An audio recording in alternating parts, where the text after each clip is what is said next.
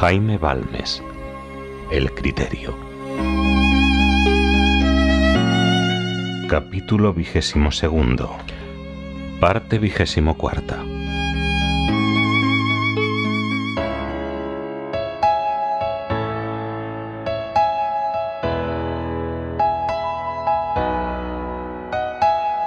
Firmeza de voluntad. La firmeza de voluntad es el secreto de llevar a cabo las empresas arduas. Con esta firmeza comenzamos por dominarnos a nosotros mismos, primera condición para dominar los negocios. Todos experimentamos que en nosotros hay dos hombres, uno inteligente, activo de pensamientos elevados, de deseos nobles, conformes a la razón, de proyectos arduos y grandiosos, otro torpe, soñoliento de miras mezquinas, que se arrastra por el polvo cual inmundo reptil, que suda de angustia al pensar que se le hace preciso levantar la cabeza del suelo. Para el segundo, no hay recuerdo de ayer, ni la previsión de mañana, no hay más que lo presente, el goce de ahora, lo demás no existe.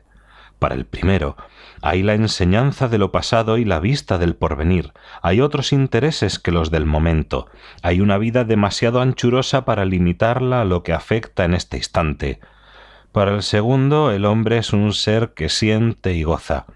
Para el primero el hombre es una criatura racional, a imagen y semejanza de Dios, que se desdeña de hundir su frente en el polvo, que la levanta con generosa altivez hacia el firmamento, que conoce toda su dignidad, que se penetra de la nobleza de su origen y destino, que alza su pensamiento sobre la región de las sensaciones, que prefiere al goce el deber. Para todo adelanto sólido y estable, conviene desarrollar al hombre noble y sujetar y dirigir al innoble con la firmeza de la voluntad. Quien se ha dominado a sí mismo, domina fácilmente el negocio y a los demás que en él toman parte porque es cierto que una voluntad firme y constante, ya por sí sola y prescindiendo de las otras cualidades de quien la posea, ejerce poderoso ascendiente sobre los ánimos y los sojuzga y avasalla. La terquedad es sin duda un mal gravísimo, porque nos lleva a desechar los consejos ajenos, aferrándonos en nuestro dictamen y resolución contra las consideraciones de prudencia y justicia.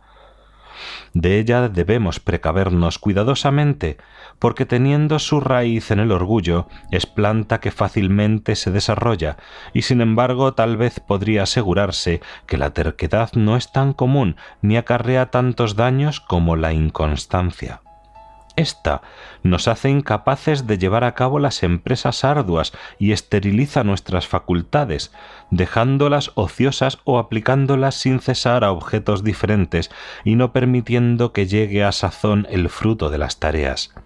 Ella nos pone a la merced de todas nuestras pasiones, de todos los sucesos, de todas las personas que nos rodean, ella nos hace también tercos en el prurito de mudanza y nos hace desoír los consejos de la justicia, de la prudencia y hasta de nuestros más caros intereses. Para lograr esta firmeza de voluntad y precaverse contra la inconstancia, conviene formarse convicciones fijas, prescribirse un sistema de conducta, no obrar al acaso, es cierto que la variedad de acontecimientos y circunstancias y la escasez de nuestra previsión nos obliga con frecuencia a modificar los planes concebidos, pero esto no impide que podamos formarlos, no autoriza para entregarse ciegamente al curso de las cosas y marchar a la aventura. ¿Para qué se nos ha dado la razón sino para valernos de ella y emplearla como guía en nuestras acciones? Téngase por cierto que quien recuerde estas observaciones, quien proceda con sistema, quien obre con premeditado designio, llevará siempre notable ventaja sobre los que se conduzcan de otra manera, si son sus auxiliares, naturalmente se los hallará puestos bajo sus órdenes y se verá constituido su caudillo, sin que ellos lo piensen ni él propio lo pretenda si son sus adversarios o enemigos, los desbaratará aún contando con menos recursos. Conciencia tranquila, designio premeditado, voluntad firme. He aquí las condiciones para llevar a cabo las empresas. Esto exige sacrificios, es verdad. Esto demanda que el hombre se venza a sí mismo, es cierto. Esto supone mucho trabajo interior, no cabe duda, pero en lo intelectual como en lo moral, como en lo físico, en lo temporal como en lo eterno, está ordenado que no alcanza la corona quien no arrostra la lucha.